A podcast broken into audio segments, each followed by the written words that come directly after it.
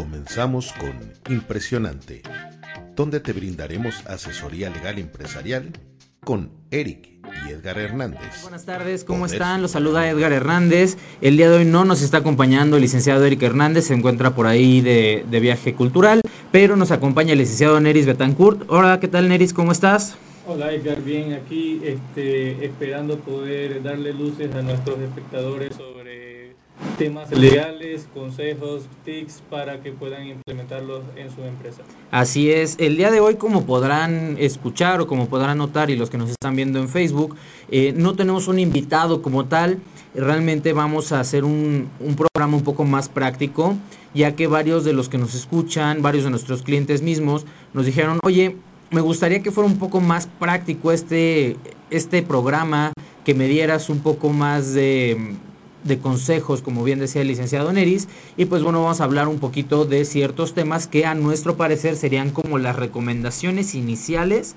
para todo empresario o para aquel emprendedor que quiere iniciar de una manera ordenada en el ámbito legal. Eh, vamos a empezar hablando sobre el aviso de privacidad el aviso de privacidad, pues bueno, nos ha caído en la cabeza, nos ha llovido infomerciales, comerciales, tutoriales, todo tipo de información, pero la mayoría de la gente o no nos interesa o no lo tenemos por falta de cultura. Eh, a todos nos ha pasado lo mejor que llamas a una compañía de teléfonos, un restaurante, un negocio y te dice el mismo marcador automático, la contestadora, ah, para escuchar el aviso de privacidad marca 9 y ninguno de nosotros lo marcamos, pero eso no exime que nosotros como empresarios tengamos la obligación de tener el aviso de privacidad. Eh, el aviso de privacidad como tal es un documento en el que nosotros le vamos a decir a nuestros clientes o a los poseedores de los datos, los propietarios de los datos más bien, que nosotros vamos a utilizar cierta información para ciertos fines. Oye, ¿sabes qué? En mi aviso de privacidad yo voy a recabar tu nombre, tu teléfono, tu domicilio, tu RFC, datos muy particulares y los voy a utilizar para prospección comercial, para, eh, no sé, facturación, para generar mi base de datos, para mandarte una invitación de cumpleaños. Tenemos que darle el, el aviso a nuestros clientes de para qué estamos utilizando su información este aviso de privacidad debe estar visible y bueno, la ley nos obliga a nosotros darlo a conocer. ¿De qué manera? De la manera que se pueda a través de los sentidos. Hay personas que lo ponen pegado en la pared, a lo mejor pues algunas personas lo hayan visto en el banco, por ejemplo, que pues bueno, tú estás en la fila esperando y es lo único que tienes para leer, entonces pues también te hace el aviso de privacidad, están en las páginas de internet, están en el conmutador, como bien lo comenté antes, en correos electrónicos. Tu obligación como empresario, como poseedor de esos datos que no te pertenecen, es decirle al propietario, aquí está mi aviso de privacidad y te lo doy a conocer. De hecho, ya hay antecedentes de que incluso lo dan a conocer en braille. Entonces, el chiste es que tú lo des a conocer y que sea perceptible a través de los sentidos. Este aviso de privacidad tiene una particularidad que protege los derechos ARCO. Es un acrónimo para acceso, rectificación, cancelación y oposición al uso de tus datos. Hay ciertos requisitos que la ley nos obliga para tener dentro del aviso de privacidad. Si ponemos más requisitos, si ponemos más información, no está mal, siempre y cuando no sea ilegal pero nos pone requisitos muy básicos y nosotros podemos investigarlo en la ley del IFAI. Esto más o menos es lo que nosotros tenemos respecto del aviso de privacidad. Este, bueno, Edgar, te comento, eh, estos días, precisamente por uno de nuestros clientes que desarrolla software y vende aplicaciones a través de plataformas como Google Play, App Store, etc., este, nos pidió un requerimiento específico y me hizo un comentario muy interesante y que puede servir o ser de utilidad para esas empresas que desarrollan software. Una, este, Google Play o todas estas plataformas en las cuales se venden aplicaciones móviles o aplicaciones web, este, están dando de baja de estas plataformas, uno, a las empresas que vendan su software y no tengan o no contengan avisos de privacidad que cumplan con el reglamento europeo sobre privacidad. Y la otra es que también en el estado de California, en los Estados Unidos, va a entrar en vigencia el próximo año una ley también sobre, sobre, sobre el manejo de los datos personales, en la cual se va a obligar a las personas que recopilen datos a informarle en el momento en que le transfieran sus datos personales a otro. Es decir, yo te puedo autorizar a ti a que utilices mis datos personales pero en el caso de que tú como empresa decidas utilizar mis datos personales, tienes que notificarme a mí a quién se los van a, a quién se los vas a transferir. Entonces, esto es una situación bastante importante. aproximadamente unas 700 mil aplicaciones han sido dado de baja por no cumplir con estos parámetros legales y seguirán siendo dadas de bajas aquellas que no sigan cumpliendo. Entonces, ¿qué, ¿qué, opinión merece esto al respecto de tu parte?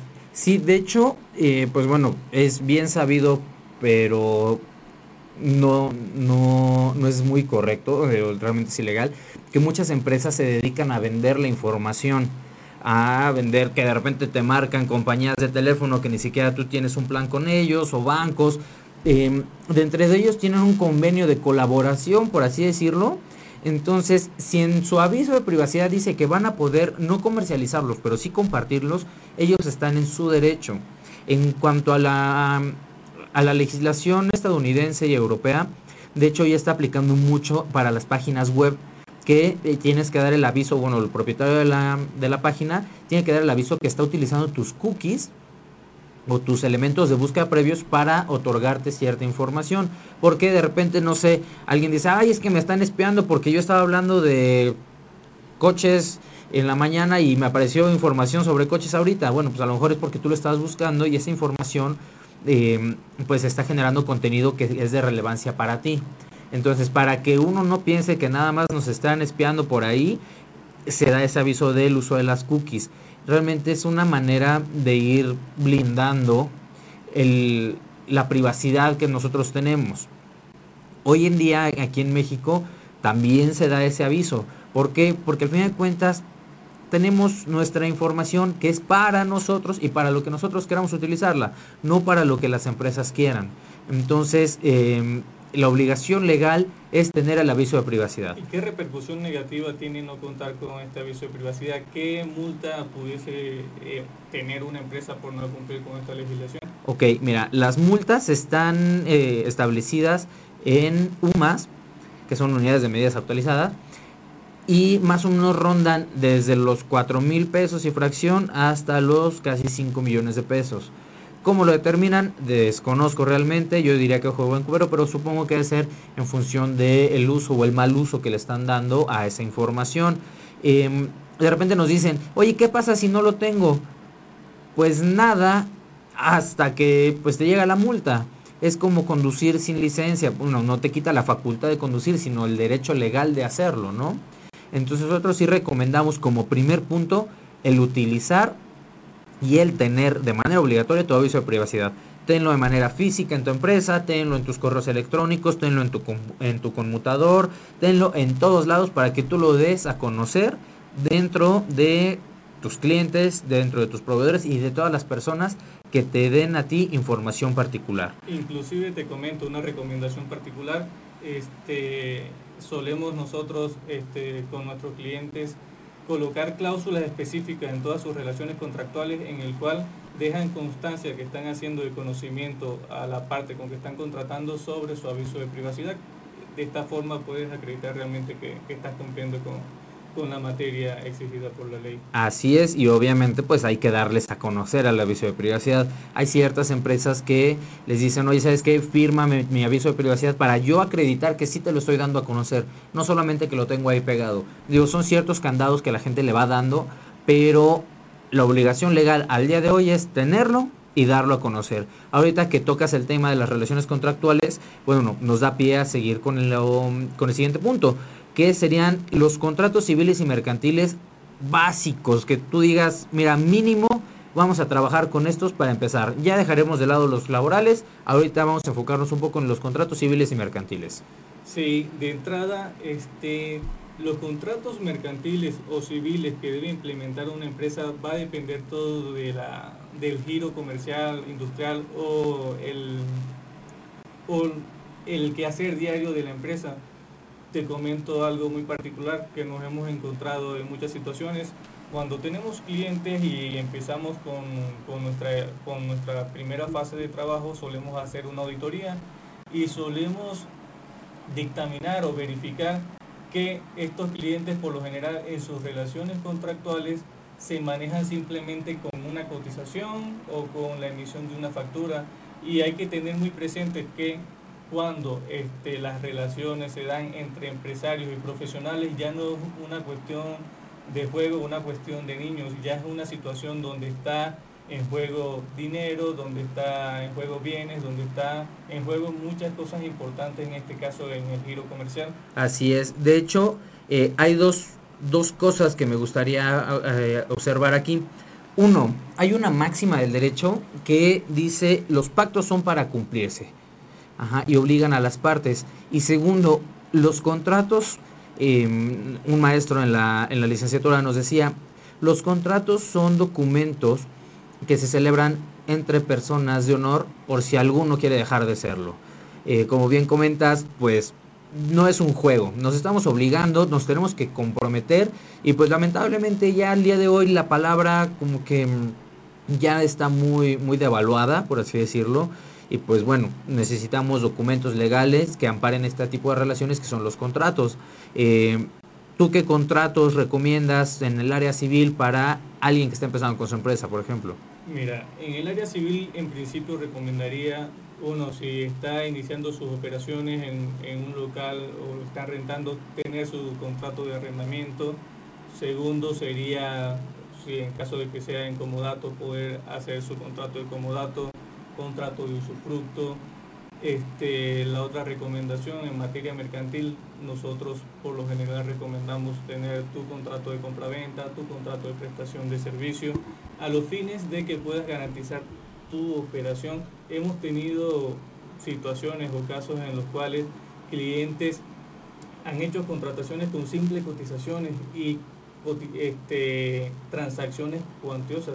Sí, o, con la factura nada más, ¿no? o con una simple factura y en el momento en que la otra parte incumple, entonces se ve mermada su capacidad de poder acreditar ante un juzgado este, la relación contractual que existía entre las partes y las obligaciones que habían pactado, las condiciones, los términos de entrega, eh, las causales de rescisión, las causales de terminación, si habían pactado algún tipo de indemnización o pena convencional este tipo de situaciones es necesario este, dejarlas entonces muy claro por escrito. Entonces ya lo comentabas tú, una cosa es la palabra y una cosa es poder dejar tus eh, relaciones debidamente pactadas por escrito. Es la mejor forma de poder acreditar la relación contractual. Si bien es cierto, hay, hay los contratos actualmente pueden ser de forma oral, de forma escrita o hasta electrónico, lo que nosotros recomendamos es que como empresario puedas tú este, suscribir un contrato debidamente y si lo puedes otorgar ante un notario le da mucha más veracidad. Ok, y de hecho aquí con, con lo que tú comentabas anteriormente del contrato de arrendamiento, en el programa anterior vino la, licenciada Liliana Herrera, que es presidenta de la Asociación Queretana de Inmobiliarias, y nos hablaba un poquito de las cuestiones legales que vienen del arrendamiento, que ahora ya no solamente nos vinculan a los dos, que ahora también van a obligar a, los empresarios o al propietario de un bien inmueble el que tenga esa obligación fiscal con Hacienda y sabes qué, pues necesitas que tus recibos sean timbrados y que todos los recibos estén en orden y que no vivamos en la en, pues en la barbarie, ¿no? O sea, que pues cada quien le da un recibo de papelería y ya. Entonces, también es, es, recomendable que nosotros como abogados les demos esa recomendación a nuestros clientes de decirle, este contrato te va a vincular a ti y a un tercero que a lo mejor no es directamente, Sí, incluso lo que, lo que he logrado leer en algunos espacios este, de información es que incluso si la persona, la propietaria del local no cuenta con estos recibos debidamente timbrados y en algún momento llega a demandar el desahucio, no va a poder obtener una sentencia hasta que no acredite ante el juez este, que realmente estaba cumpliendo con esta obligación fiscal. Entonces realmente es necesario que todos se pongan al día porque si bien es cierto el SAC está buscando una forma de poder recaudar esos impuestos, esto pudiera llegar a contribuir a un arbitrio por parte de los arrendatarios que pudieran abusar de esta situación para entonces este, no pagar y a sabiendas de que la persona no está cumpliendo, entonces dejar de cumplir con el contrato. Así es, digo, algo tenemos seguro en la vida, son dos cosas, uno que nos vamos a morir y otra que vamos a pagar impuestos. Eso lo tenemos muy en claro y pues bueno, cada vez es más, eh, bueno, siempre ha sido obligatorio, pero cada vez va a ser más ordenado esto, ¿no? Ahora, sigamos con el punto. ¿Qué, qué contratos mercantiles tú recomiendas para que un empresario eh, comience sus operaciones? Mira, en principio, este, elaborar debidamente un contrato de suministro, este, poder tú este, con tus proveedores este, elaborar el contrato, establecer todas las pautas, cuáles van a ser las condiciones de entrega, cuáles van a ser las situaciones o las indemnizaciones en caso de, incumplimiento, cuáles van a ser los, los plazos de entrega, etcétera. La otra situación sería también este, poder implementar contratos contratos de prestación de servicios, contratos de asociación en participación, por ejemplo. Eh, de estos, pues a lo mejor alguien dice, mira, voy a empezar mi empresa con alguien, pero todavía no estoy muy seguro si quiero, em, no sé, iniciarlo con él, si confío mucho. Entonces nosotros les recomendamos un contrato de asociación en participación como de manera previa a constituirse, que esto nos da pie otra vez al siguiente punto. Yo siempre les recomiendo a nuestros clientes y a mis amigos que trabajen bajo la figura de la persona moral. ¿Por qué? Porque tú como persona física puedes trabajar, sí, puedes estar dado de alta como con actividad empresarial, sí, puedes administrar un negocio, sí, pero te da más seguridad jurídica o más tranquilidad jurídica el trabajar mediante la figura de una persona moral.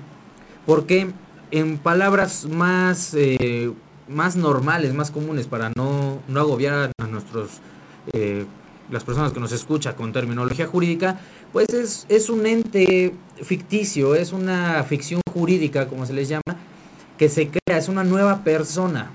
Es una persona que tiene nombre, que tiene domicilio, que tiene patrimonio, que tiene bienes, que tiene todo lo que una persona física tiene, menos el cuerpo físico.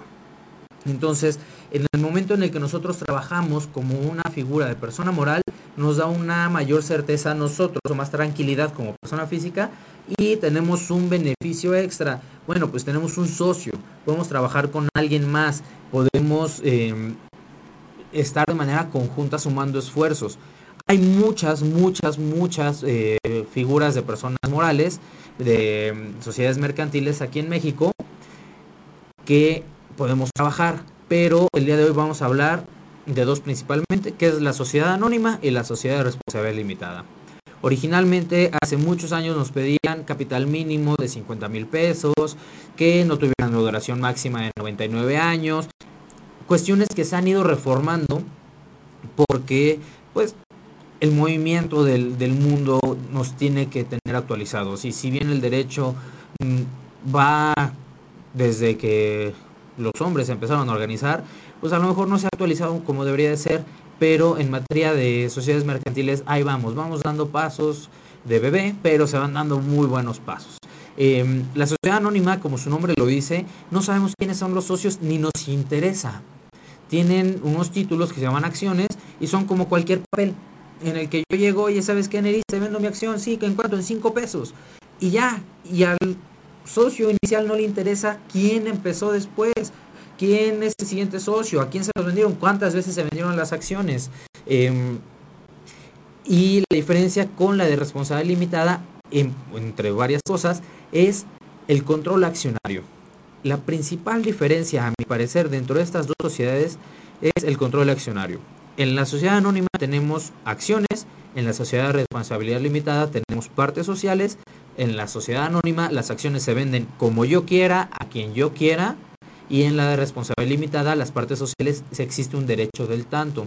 Los que nos escuchan en el podcast, pues bueno, ya tuvimos un poquito un podcast pequeño respecto a sociedades mercantiles. Los que no nos han escuchado, pues bueno, en resumen, vamos por ahí. Las partes sociales eh, al momento de yo querer vender el derecho del tanto, el derecho de preferencia, es yo no le voy a vender a Juan si Neris es mi socio. Entonces yo le voy a dar el derecho de que me las compre. Si él no me las quiere comprar, pues bueno, ya es su decisión y él podrá decidir en si él las toma o no las toma y en ese momento yo las puedo sacar a la venta al público, no antes. Oye, Edgar, una, este, nos suelen preguntar los clientes, ¿qué tipo de empresa me conviene más? Una sociedad anónima, una sociedad anónima promotora de inversión, una sociedad de responsabilidad limitada. ¿Qué opinas, qué opinas tú al respecto? Mira, realmente el, el dar un machote como tal no es recomendable. Sí tenemos que atender mucho al caso en concreto. Eh, muchas veces se quejan de los abogados, de nosotros los abogados, porque nos preguntan algo y nuestra primera respuesta es depende. No dicen, oye, es que se van por las ramas. Pues no, realmente todo depende. A nosotros nos gusta preguntarle a nuestros clientes, ¿Para qué quieres esa empresa? ¿Qué esperas de tu empresa? Al momento en el que el cliente dice, oye, a mí no me interesa cómo, pero yo quiero crecer, que le inviertan, que sean más socios, que el dinero se mueva rápido, ok, pues vamos a una sociedad anónima. Oye, es que yo quiero cotizar en la bolsa. Ah, bueno, vamos a hacer que tu empresa pase a ser una sociedad eh, bursátil y que pueda cotizar en la bolsa. Oye, ¿sabes qué? Yo no quiero que nadie se meta, es una empresa familiar, es mis socios son mis hijos, mi esposa, eh, y no quiero que nadie más se meta, que hay una responsabilidad limitada. Y como comentaba hace un momento, originalmente te decían, oye, un capital mínimo de 50 mil pesos, pero hay empresas o hay personas morales que a lo mejor no lo necesitan. Entonces la ley te dice que tú utilices el capital mínimo para operar. Sí, este, y te iba a comentar, es necesario y es una recomendación para todos aquellos empresarios que ahorita actúan como persona física que intenten desde mi punto de vista migrar a una persona moral por les, voy a dar un ejemplo que nos pasó recientemente. Una persona llegó a, nuestras oficinas solicitando asesoría lo habían demandado varios trabajadores y estos trabajadores lograron embarcar parte de su patrimonio personal. Esto realmente no hubiera sucedido si este, esta persona hubiese estado haciendo sus operaciones como, con una persona moral, una persona independiente. Lo que tú decías, vas a protegerte tú, tú vas a ser, va a haber una persona o una ficción que va a estar frente a todas las operaciones económicas y que va a ser la responsable de todas estas situaciones. Entonces tú en este caso, como empresario, si estás funcionando o haciendo actividades como persona física, te recomendamos migrar a persona moral para que te puedas proteger en algún futuro por multas, por demandas mercantiles. Por un mal negocio a lo mejor también. Sí, de hecho, como, como bien lo comentas, son dos personas diferentes como, como lo comenté al principio. No es lo mismo tú como Neris que como Llantas Patito. El patrimonio de Neris no se va a tocar. El socio responde hasta por su aportación, no más. Digo, es una protección buena que a lo mejor algunas personas han abusado de eso, no vamos a poner nombres, no vamos a dar como ejemplos porque pues a lo mejor nos metemos el pie, pero pues sí lo, lo pueden utilizar para mal muchas personas, pero la idea es que se utilice siempre para bien. El utilizar las figuras jurídicas de manera correcta nos puede llevar a tener una empresa en orden y una empresa saludable. Al final de cuentas dicen que si nada, el que nada debe, nada teme. ¿Sí? Si tú haces las cosas bien, no te tienen por qué preocupar nada más. Ahora, una de las grandes preocupaciones que, que tiene el, el empresario es, oye, es que no sé cuánto va a durar mi empresa. Le ponemos 99 años, bueno, pues ya la ley nos faculta para que sea por tiempo indefinido. O que nos digan, ¿sabes que esta empresa solamente la voy a operar los 10 años que voy a estar viviendo en México?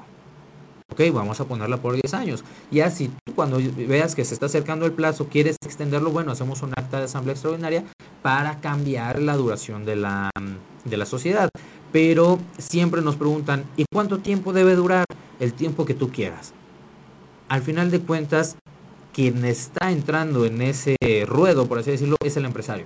El empresario sabe cómo va a trabajar, cuánto tiempo quiere trabajar y pues ya les, va, y ya les iremos dando información de cómo ir llevando sus actas de asamblea ordinarias, que son una vez al año, sus actas de asamblea extraordinarias, que son las veces que ellos quieran respecto de ciertos movimientos. Oye, que quiero cambiar el nombre de la empresa, quiero aumentar el capital, quiero generar nuevas acciones, nuevas partes sociales, vamos a hacer cambio en, eh, no sé, de comisario, de gerente. Aumento de capital, disminución de ah, capital. Así es. Etcétera. Este, me he encontrado, Edgar, con personas que a veces me preguntan, ¿Cuál es la diferencia entre una responsabilidad limitada y una sociedad anónima? Y a veces las sociedades de responsabilidad limitada son empresas más pequeñas desde su punto de vista del capital y las sociedades anónimas son realmente más grandes.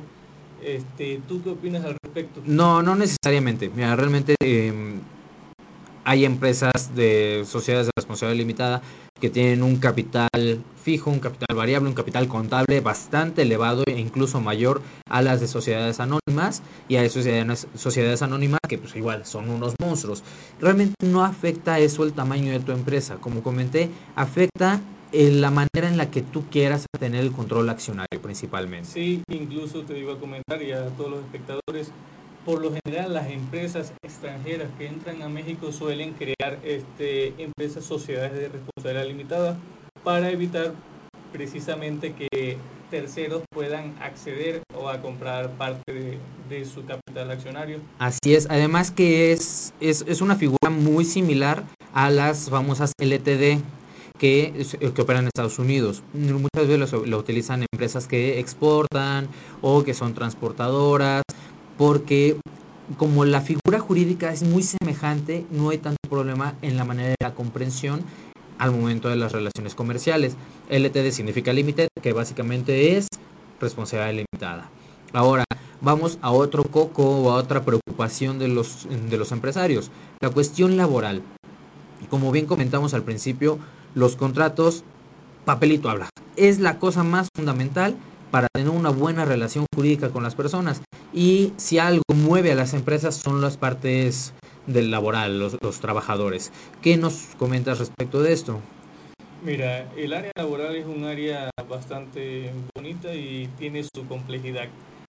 En el caso de las empresas, siempre recomendamos uno, este, suscribir contratos laborales y establecer todas las pautas que exige en este caso la Ley Federal del Trabajo este, por lo general en la operación de la empresa puedes tener contratos a tiempo indeterminado, trabajadores contratados por tiempo determinado, contratos, eh, trabajadores contratados por obra o, o trabajadores contratados a prueba o por capacitación. Entonces es necesario que en este caso el patrono a la hora de contratar sepa qué figura utilizar. Entonces si tienes una vacante vas a ocupar por tiempo indeterminado, lo más lógico y el propio nombre del contrato lo dice es utilizar un contrato por tiempo determinado. Pero si simplemente vas a, no eh, un caso específico, a construir un edificio y el edificio te lleva este, un año en construirlo, lo más lógico entonces sería contratar a, una, a, a los trabajadores por tiempo determinado también saber diferenciar entre el contrato de capacitación y contrato a prueba. Un contrato, cuando haces con un trabajador un contrato a prueba es porque se supone o se presume que esta persona ya cuenta con los conocimientos, con las capacidades y con las actitudes para ocupar ese cargo. Entonces, el contrato a prueba dura un periodo de 30 días. En cambio, si vas a ingresar una nueva vacante a tu empresa y la persona que vas a contratar quizás no tienes conocimiento, lo vas a contratar por capacitación. Entonces se supone que en este periodo de tiempo tú vas a establecer un periodo de capacitación, vas a darle este entrenamiento a esta persona y al final de los 90 días o antes puedes dar de baja al trabajador si no cumple con las actitudes necesarias exigidas para el puesto, para la vacante. Hay una sección que establece, en este caso, la Ley Federal del Trabajo para los contratos por capacitación. Este, que en este caso sí se puede contratar hasta por un periodo de seis meses si es un cargo de dirección o un cargo de gerencia. Entonces, hay que tener presente también que un tema muy importante en, en cuanto a la capacitación, las empresas que tengan este, más de 50 trabajadores deben tener una comisión de capacitación y si piensas dar en este caso de baja al trabajador, eh, la comisión de capacitación debe dar el informe sobre si el trabajador cumplió o no con las actitudes. Si no tienes más de 50 trabajadores, no estás obligado a cumplir con la comisión de capacitación y el gerente de recursos humanos o la persona encargada de, recursos humanos será la que dicte el dictamen sobre si el trabajador cumplió o no con estas actitudes. Pero sí hay que tener muy presente que es necesario, en este caso, elaborar el contrato de trabajo con todas las personas que vayan a elaborar para nuestra empresa. Uno, porque en caso de no, no contar con el contrato de trabajo se considera en este caso que es cierto todas las aseveraciones o afirmaciones que pueda hacer en un juicio futuro el empleado, una porque tú no dejaste constancia de ello por escrito, entonces ya será parte en este caso del patrono poder acreditar este, que en este caso lo que está alegando el trabajador es totalmente falso. Así es. Y ahorita retomando un poco lo que comentabas del contrato por tiempo determinado, eh, como bien dijiste, hay un contrato por obra. Em, si a lo mejor si tú tienes la certeza de que cuando vas a construir ese edificio vas a durar un año, pues bueno, puede ser ese contrato por tiempo determinado durante un año. Nosotros recomendamos que sea por obra, porque a lo mejor caen los chubascos que casi no caen en Querétaro, ¿no? O hay un problema de no sé, de importación de acero y no podemos poner las vigas. Entonces el contrato por obra nos obliga hasta que termine la obra.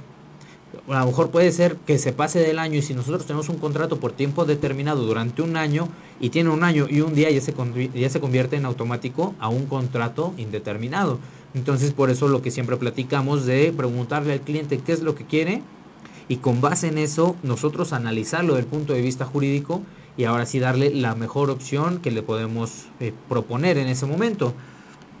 De igual manera, eh, hablando de recomendaciones a nuestros clientes, algo que nosotros siempre les vamos a decir y siempre les vamos a recomendar son registra tu marca.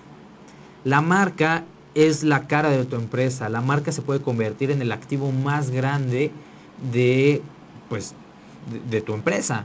Hay refresqueras enormes que pues si el día de mañana se cambian el nombre, la gente deja de consumirlos. Tenemos una cierta naturaleza de repele a lo, a lo nuevo, a lo diferente, y pues es necesario el tener nuestra marca registrada para poderla explotar. Originalmente hasta antes de agosto del año pasado, las, las marcas eran todo signo perceptible a través de la vista. Hoy en día es a través de los sentidos.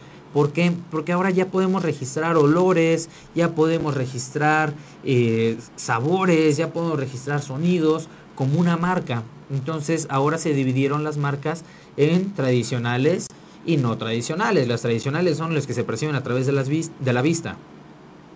¿Qué es una marca? Realmente nosotros eh, como abogados les llamamos signo distintivo. Ya las marcas, pues bueno, puede ser un logotipo, un nombre, el nombre con el logotipo, un eslogan. el eslogan puede ser de una sola palabra o puede ser un conjunto de, de palabras, ¿no? Tenemos eslogans tan cortos como pues, lo de recuérdame o a que no puedes comer solo una, qué buena medicina, no sé. Son eslogans y se pueden registrar como una marca. ¿Por qué? Porque te están diferenciando de tu competencia en la misma clase hay unas marcas que no pueden coexistir porque suenan igual o se llaman igual y se ven igual y están en la misma clasificación y en los mismos productos. Hago un acotamiento. La, ley de propiedad industrial o el limpia en particular tiene una clasificación y entonces divide entre productos y servicios. Ah, mira, si tú vas a vender tal producto, estás en esta clasificación y se tiene que registrar en este eh, en, esta clasificación que es el punto que tú vas a explotar. Debido a la reforma de agosto del año pasado, ya pueden coexistir dos marcas que suenen igual y se llaman igual en la misma clasificación, siempre y cuando no hagan la misma actividad. Por ejemplo, eh, ahorita no recuerdo el número de clasificación, pero las cervezas y los refrescos están en la misma clasificación. Yo puedo poner Ronin en cervezas y tú Ronin en, en refrescos y no debe haber ningún conflicto. ¿Por qué? Porque a lo mejor antes se acaparaba mucho la, clasificación o la clase por una sola marca.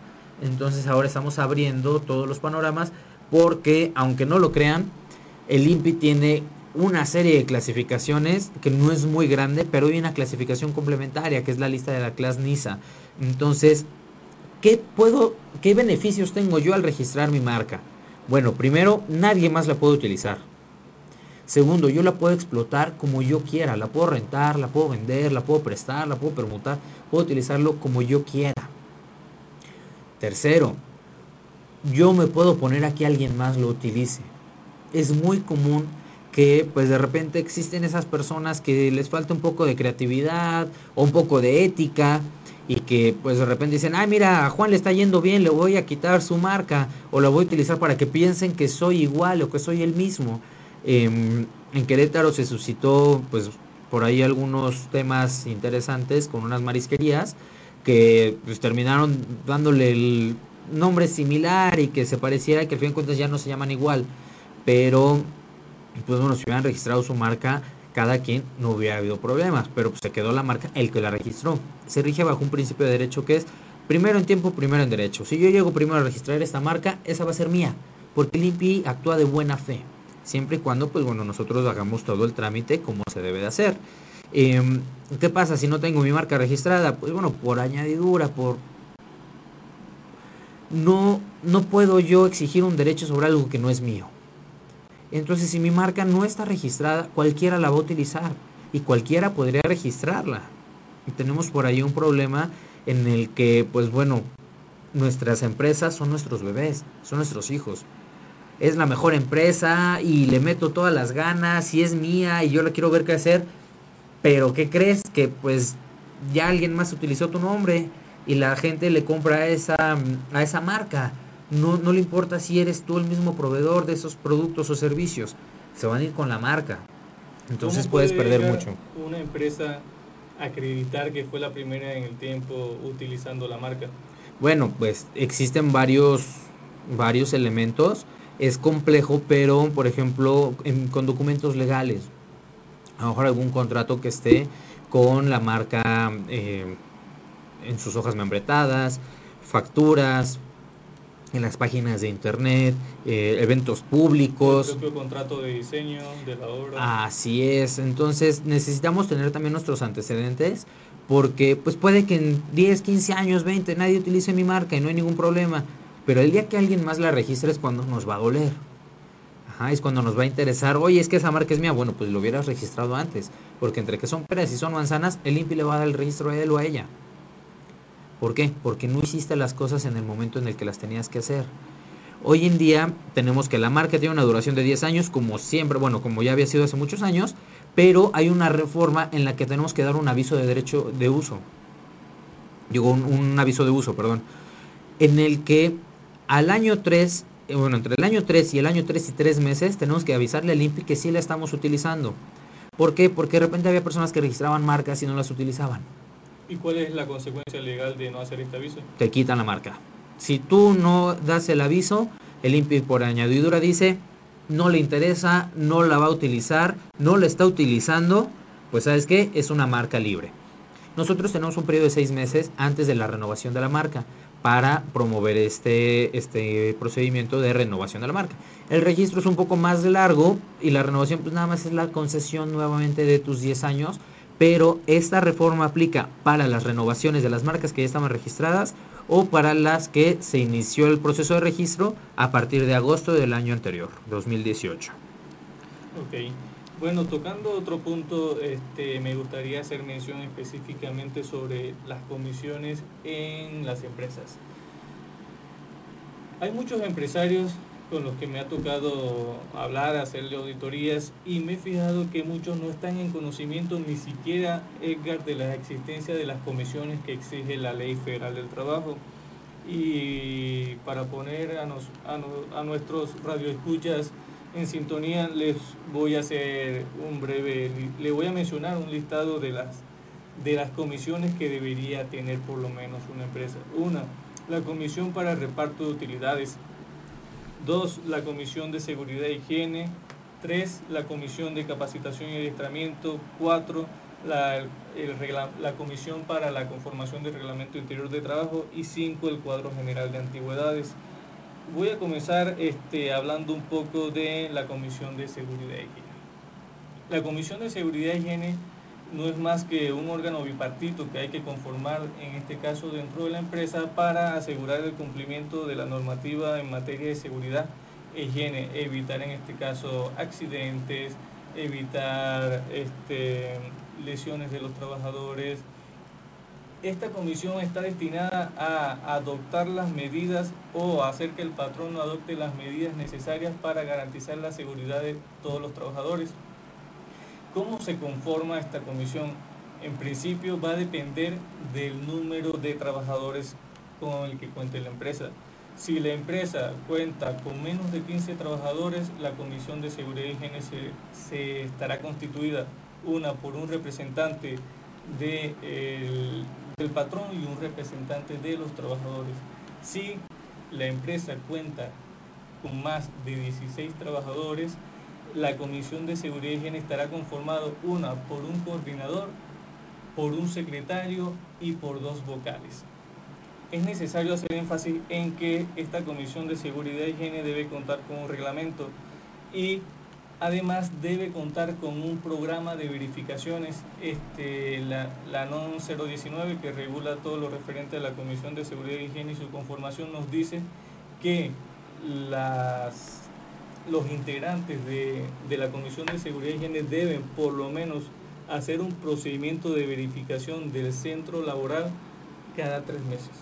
Ello a los fines de identificar posibles situaciones de riesgo, ello a los fines de poder identificar si hubo algún accidente, algún accidente laboral, cuál fue la causa del accidente laboral y poder hacer recomendaciones al patrón para que adopte las medidas necesarias a los fines de evitar esta, esta situación. Así es, permíteme aquí interrumpirte que ahí entra mucho ahorita el tema de la NOM 035 que eh, su principal objetivo es el de identificar y prevenir los riesgos de factor psicosocial, eh, promover el entorno organizacional favorable en los centros de trabajo, porque porque ya empezamos a ver temas de ansiedad, estrés grave, actos de violencia, etcétera, que si nos alcanza el tiempo hoy podemos tratarlo un poquito y si no le vamos a dedicar un capítulo especial a esta NOM 035 que acaba de ser obligatoria desde el mes de octubre de este año y que es muy importante que las empresas pues tengan en cuenta. Sí, específicamente, bueno, ahora me gustaría comentar Edgar un poco de la Comisión para el Reparto de Utilidades. Es necesario que anualmente este, se conformen dentro de las empresas la comisión para el reparto de utilidades. ¿Por quién va a estar integrada esta comisión? Uno, por un número igual de representantes del patrón y representantes de los trabajadores. ¿Con qué finalidad? Uno, de, en este caso, repartir un porcentaje que exige, en este caso, la ley sobre las utilidades para los trabajadores. ¿En qué momento se hace esto? Dentro de los 60 días siguientes este, al último día en que tuvo que haber hecho la declaración de impuestos sobre la renta el patrón. Una vez que el patrón hace la declaración de impuestos sobre la renta, tiene 10 días para notificarle a la comisión, este, en este caso, cuál fue su declaración. Y una vez que le notifique a la comisión, la comisión tendrá un periodo para este, hacer el cálculo tal como lo establece la ley sobre qué porcentaje le corresponde a cada uno de los trabajadores. Este porcentaje se calcula, una, tomando en cuenta el número de días que trabajó, eh, en este caso, el colaborador el año inmediatamente anterior y tomando en cuenta el salario que percibe. Y hay que tener presente que si el patrón no cumple con esta obligación, tiene una posible multa que va desde si no me equivoco, desde unas 40 UMAS hasta 5.000 UMAS, entonces estaríamos hablando que puede ascender hasta 4 millones de pesos la multa por esta situación. Otra comisión muy importante para, la, eh, para el desarrollo del reglamento interior de trabajo. Nos hemos encontrado con muchas empresas en las cuales auditamos, dicen tener eh, reglamento interior de trabajo y cuando realmente lo revisan son unas políticas muy sencillas o muy simples que no cumplen, no cumplen con los parámetros que establece la Ley Federal del Trabajo. Además que, que estos reglamentos normalmente, pues como bien lo comentas, nada más es una política de, pues, de conducta, ¿no? Y que no lo tienen inscrito la mayoría de las veces. y como bien sabemos, si el reglamento interior de trabajo no está inscrito, no nos sirve como medio probatorio en materia laboral. Sí, específicamente la Ley Federal de Trabajo hace este, o puntualiza mucho que este reglamento no será aplicable si no es depositado ante la Junta de Conciliación y Arbitraje, cosa que no sucede con la Comisión de Seguridad y Higiene. Eh, la Comisión de Seguridad y Higiene la debes conformar, debes hacer un acta de instalación, debes hacer un reglamento, debes hacer tu programa de capacitación, pero no te obliga en este caso la ley a que tengas que depositarlo ante la Junta, en cambio el reglamento sí. Así es. Y siguiendo con el tema, también tenemos la situación o el caso en específico de la Comisión para el cuadro general de antigüedades. Esta comisión lo que tiene como fin es poder, uno, identificar quiénes son los trabajadores más antiguos, a los fines de poder verificar quiénes son los que tienen primero derecho a ocupar una vacante. Les doy un caso, una situación o un ejemplo. Este, si se desocupa el, la vacante de gerente de recursos humanos, hay que tener presente primero quiénes son, quién es el personal más antiguo, cómo lo vas a determinar, primero con el cuadro general de antigüedades, primero. Segundo, van a tener este, prioridad para ocupar el cargo, primero quien sea de nacionalidad mexicana. Va a tener prioridad quienes tengan personas a, a su cargo o, de, o, que, o quienes tengan, o los trabajadores que tengan personas bajo su dependencia económica otra situación que se toma en cuenta en este cuadro general de antigüedades es también las, las actitudes que tengas tu capacitación como, como empleado. Así es. Y este, la otra comisión de que podríamos hablar sería, ya hicimos algún comentario, es la comisión de capacitación y adiestramiento. Entonces no sé si tú quieres hacer algún comentario al respecto de esta comisión. Pues bueno, para, al fin de cuentas la comisión de capacitación y adiestramiento es la que se va a encargar de ayudarnos a nosotros como empresarios a tener cumplimiento de nuestras obligaciones de capacitar a nuestros trabajadores ya sea en el área que desempeñan, en cuestiones de seguridad, a lo mejor les damos un curso sobre primeros auxilios, cómo extinguir eh, incendios, además de su propia capacitación laboral. Y, y, pues bueno, esta sería un poquito de la información que traemos para el día de hoy. Y les agradecemos mucho la atención eh, les estamos solicitando nuevamente que si tienen algún tema con unas dudas, si tienen recomendaciones, comentarios, quejas, sugerencias, nos las hagan saber al correo de dirección arroba nante.mx. Los invitamos a que nos sigan en nuestras redes sociales www.nante.mx, en Facebook Abogados Nante, así como a Poder Ciudadano Radio. En Facebook los encuentran como Poder Ciudadano Radio, en Twitter Poder Ciudadano, en Instagram Poder-Ciudadano-Radio y en la página www.poderciudadanoradio.com, así como los teléfonos 442-388-1529, que sería aquí en cabina de Poder Ciudadano. Y pues Neris, te agradezco mucho tu tiempo, les agradecemos mucho a las personas y pues no sé si tengas alguna información, alguna recomendación final que dar. Sí, recomendar en este caso a todas las personas que primero se asesoren con, con un buen equipo de abogados, equipos de contadores, que soliciten asesoría jurídica especializada y estamos a la orden en Nante Abogados para poder servirle y este, darle la asesoría que necesiten en todas sus transacciones comerciales. Perfectísimo y pues bueno, como siempre, muchas gracias por escucharnos, muchas gracias por haber estado presentes y les agradecemos por haber escuchado su podcast impresionante. Muchas gracias, hasta la próxima. Hemos terminado por el día de hoy